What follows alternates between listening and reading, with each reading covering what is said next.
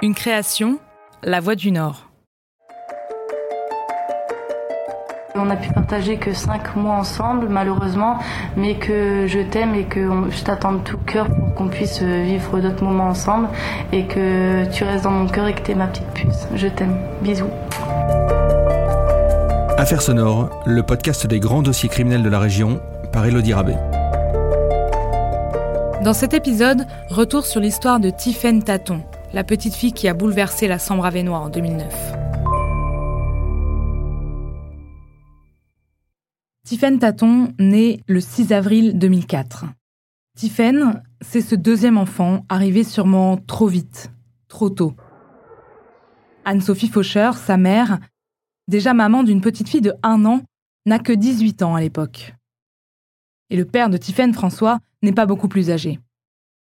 Face à ce trop-plein de responsabilités, le couple explose après la naissance de Tiffaine. Les amoureux qui se sont rencontrés à la fanfare de Mont-Saint-Barreul se séparent.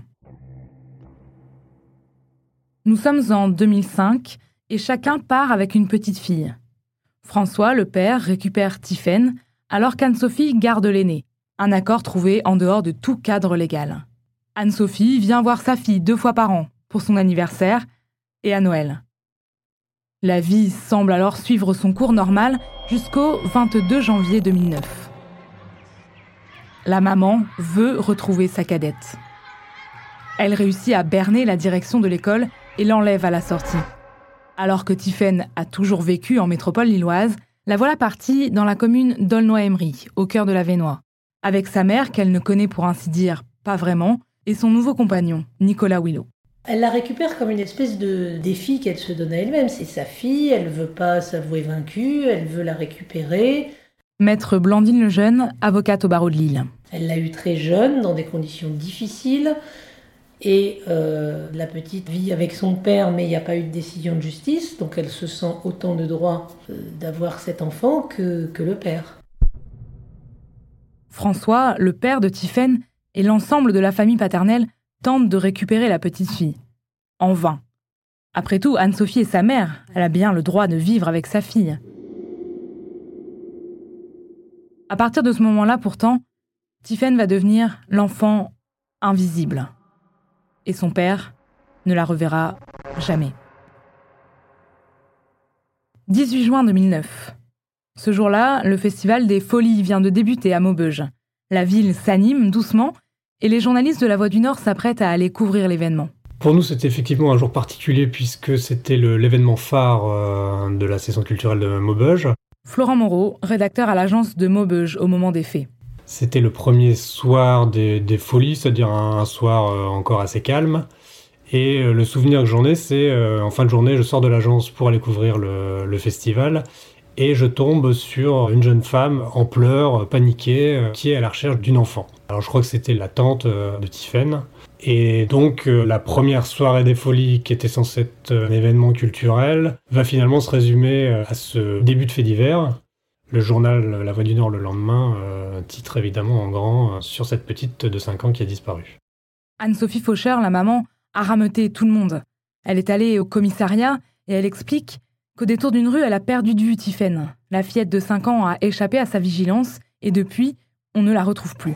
Tout de suite, la disparition d'une enfant mineur, il y a des patrouilles, il y a des appels par haut-parleur. Le commissaire Joël Speck, chef de la division criminelle à la police judiciaire de Lille au moment des faits. Mais euh, les investigations s'avèrent nulles quant à la localisation de cet enfant. Le dossier nous paraît inquiétant parce qu'on ne la retrouve pas. Euh, malgré les intenses recherches le 19 et surtout le 20, hein, le commissariat met euh, vraiment des effectifs, euh, tous les commerçants sont démarchés, les employés de la SNCF, des bus, tout ça. On va très vite parce que parce qu'on pense qu'elle peut être vivante, faut aller vite dans ce type d'investigation pour, avec toujours l'espoir de la retrouver. Les jours passent et pourtant Tiffaine reste introuvable. Il y a des portraits de la gamine qui sont affichés partout. Tout le monde ne parle que de ça. Le festival culturel passe complètement au second plan et tout le monde n'attend que des nouvelles de cette petite. Dans un premier temps, on pense éventuellement à un accident. Je me souviens les policiers, la brigade cynophile qui cherchent avec des chiens du côté des remparts de Maubeuge, histoire de s'assurer qu'il n'y a pas eu un accident de la petite.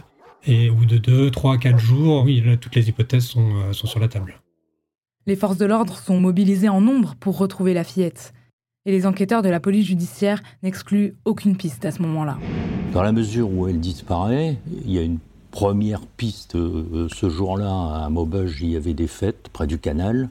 Elle aurait pu, à la rigueur, tomber, euh, tomber dans le canal. Donc cette piste va être véritablement exploitée pendant huit jours. Au bout de huit jours, le corps n'est pas remonté. Pour nous, la piste accidentelle s'éloigne. La deuxième piste qui va beaucoup nous accaparer, c'est qu'on ne peut pas exclure que cet enfant était présente ce jour-là et fait une mauvaise rencontre. Hein, je vais demander l'autorisation de consulter le fichier des délinquants sexuels, euh, le FIJAIS. On va recenser, rien que pour la région de Maubeuge, 100 personnes euh, connues pour des faits de délinquance sexuelle. Donc on va en plusieurs étapes, fin juin et début juillet, procéder à des investigations sur tous ces individus, ces délinquants sexuels répertoriés. On va en entendre 80. Et puis, la piste familiale. Des perquisitions sont menées des deux côtés de la famille de Tiphaine et des écoutes téléphoniques sont mises en place. Mais très rapidement, les policiers mettent hors de cause le côté paternel de la fillette. François, son père, et surtout Marie-Josée, la grand-mère de l'enfant, qui l'a visiblement élevée comme sa fille, sont dévastés. Le deuxième volet de la piste familiale, ça concerne directement Anne-Sophie Faucher et son concubin Nicolas Villon. Des perquisitions sont faites avec des moyens techniques et scientifiques. Hein, le Blue Star, on détecte rien dans la maison, pas de traces de sang. Mais on va découvrir que, par exemple, le 17 juin, la famille est allée manger euh, à McDonald's et euh, on va récupérer les bandes. Effectivement, Tiffen n'est pas là. Elle n'est pas présente avec eux. Deuxième élément euh, qui va nous intriguer euh, aussi, c'est le lundi de Pâques, il s'était rendu à une fête dans une commune à côté de Donnoy-Emery. Là, pareil, on va investiguer, on va pouvoir auprès des organisateurs récupérer des photos. On constate la présence des deux enfants, Caroline, Apolline, les parents. Pas de Tiffaine non plus ce jour-là. Et surtout, Tiffaine est absente au baptême de sa petite sœur, le 13 juin 2009, soit cinq jours seulement avant qu'elle soit portée disparue. Donc moi en fait je me mets à rechercher euh, dans les pages jaunes euh, en tapant le, nom de la famille Willow. J'appelle tous les gens qui s'appellent Willow dans les pages jaunes dans l'arrondissement de la Sambre-Avenois. Je fais euh, très souvent chou blanc évidemment. Et je finis par tomber sur des gens qui effectivement sont de la famille Willow en question et des gens qui étaient au baptême. Et ce qui nous confirme tous, c'est d'une part la gamine ils l'ont pas vue. Or on sait que le baptême il a duré toute la nuit. Euh, jusqu'aux aurores et qu'il y a eu un rebond le lendemain où la gamine n'était toujours pas là. Et nous, ce qui nous frappe, c'est que donc non seulement la gamine n'était pas là, mais en fait, moi, les gens de la famille Willow que j'ai au téléphone n'étaient pas choqués de son absence, puisqu'en fait, ils ne l'avaient jamais vue.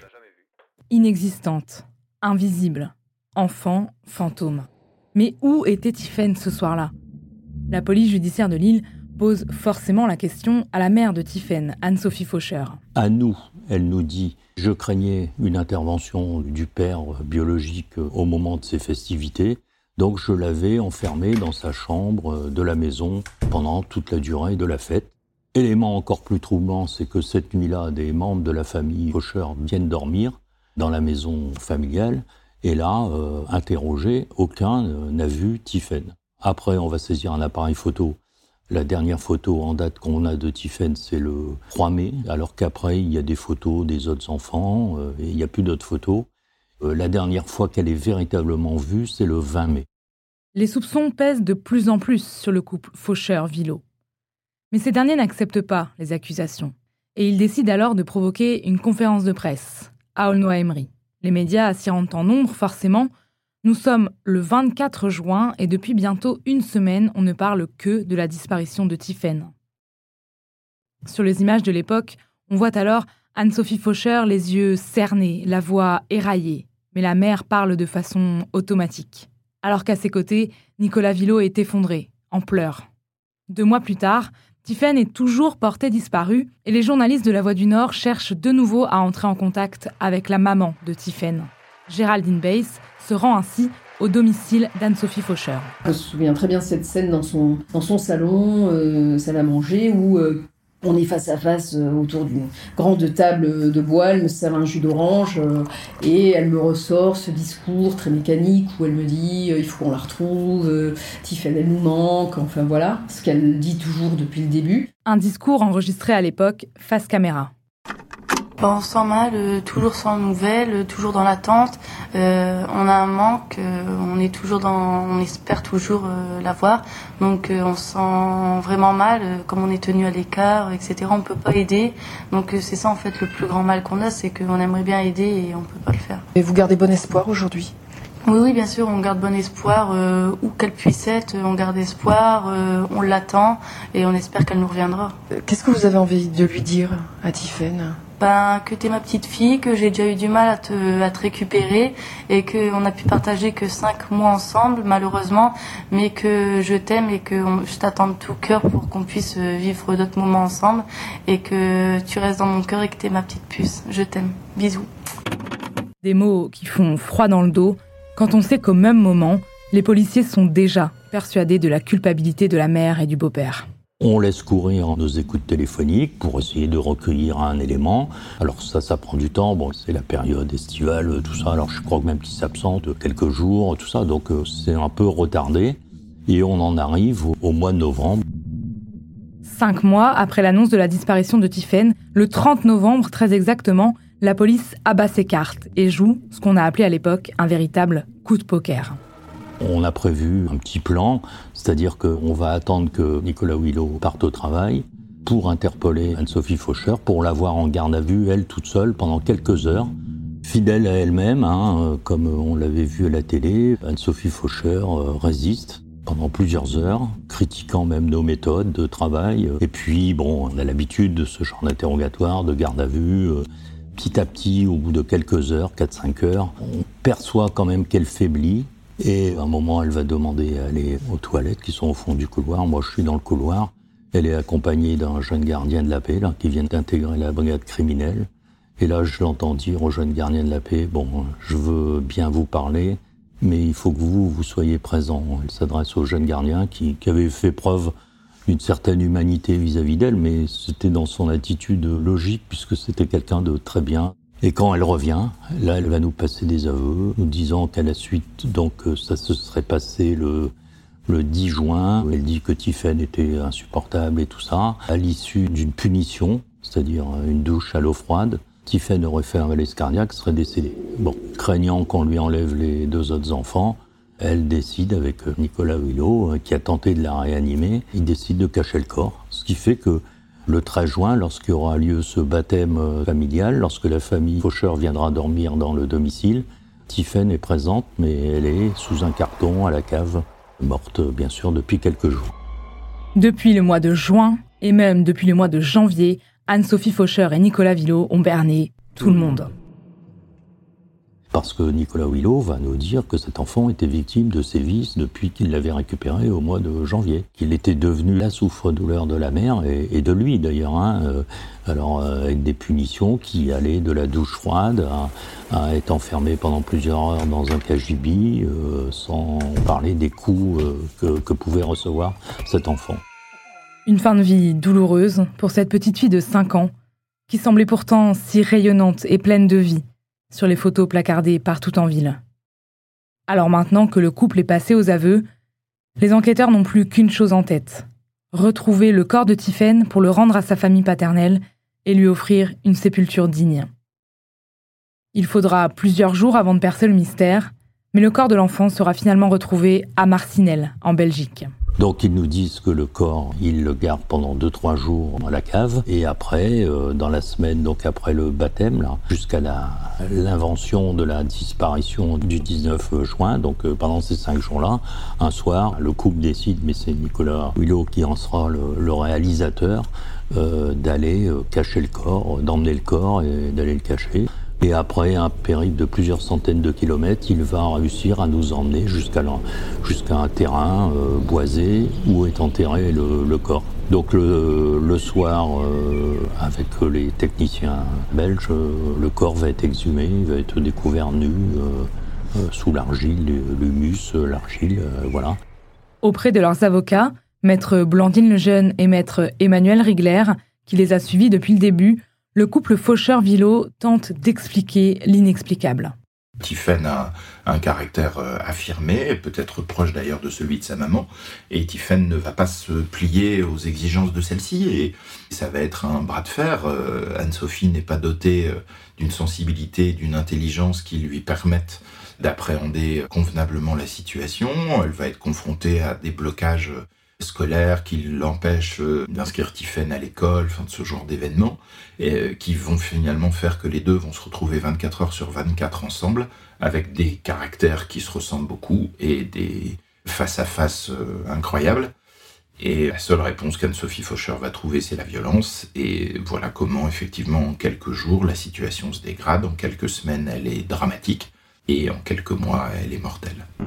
Et Nicolas Villot, par ailleurs pompier volontaire à Aulnoy-Emery, participe lui aussi largement aux sévices contre Tiphaine. Nicolas Villot est pris dans cet engrenage-là et ne fait pas grand-chose pour arrêter effectivement euh, Anne-Sophie. Euh, effectivement, il n'est pas à l'origine de tout cela, il n'est pas à l'origine des violences, il n'est pas euh, effectivement lui-même coupable de ce genre d'abus ou d'excès, mais il est relativement effectivement passif et il ne se remet pas beaucoup en cause et il ne décide pas en tous les cas de mettre fin euh, à ce drame, tellement paniqué, tellement inquiet lui aussi, de quitter Anne-Sophie et de ne pas grandir avec euh, sa petite fille. Trois ans après les faits, arrive l'heure du procès. François Taton, le père de Tiphaine, espérait à l'époque beaucoup de réponses et ne digérait toujours pas la mort de sa fille. Je pensais pas qu'elle puisse mentir autant que ça en fait, euh, à autant de monde en fait, même aux policiers, aux journalistes, à tout le monde en fait cacher un truc comme ça, c'est vraiment, vraiment grave, quoi. déjà, ça va être dur de lui parler, moi-même. Sinon, je vais lui demander pourquoi elle a fait ça, en fait. Alors que Tiffany, j'ai jamais pensé que qu'elle lui a fait, du mal ou quoi que ce soit, en fait. Pour moi, je la cherchais euh, à la retrouver, en fait. Au terme du procès d'assises, Anne-Sophie Faucher, 26 ans, et son compagnon, Nicolas Villot, 27 ans, seront finalement condamnés à 30 ans de réclusion criminelle, dont 20 ans de peine de sûreté. Un verdict accueilli dans un silence de plomb au tribunal de Douai. Seul Tiphaine, en photo sur les t-shirts de la partie civile, portait encore son regard d'enfant innocent sur toute cette affaire. Pour aller plus loin, Retrouvez également l'interview de Géraldine Bays, la journaliste qui a suivi le dossier pour la Voix du Nord et qui a rencontré à plusieurs reprises la mère de Tiphaine. Et surtout, n'hésitez pas à nous suivre sur les réseaux sociaux et à nous retrouver sur le site internet de la Voix du Nord et sur toutes les applications de podcast.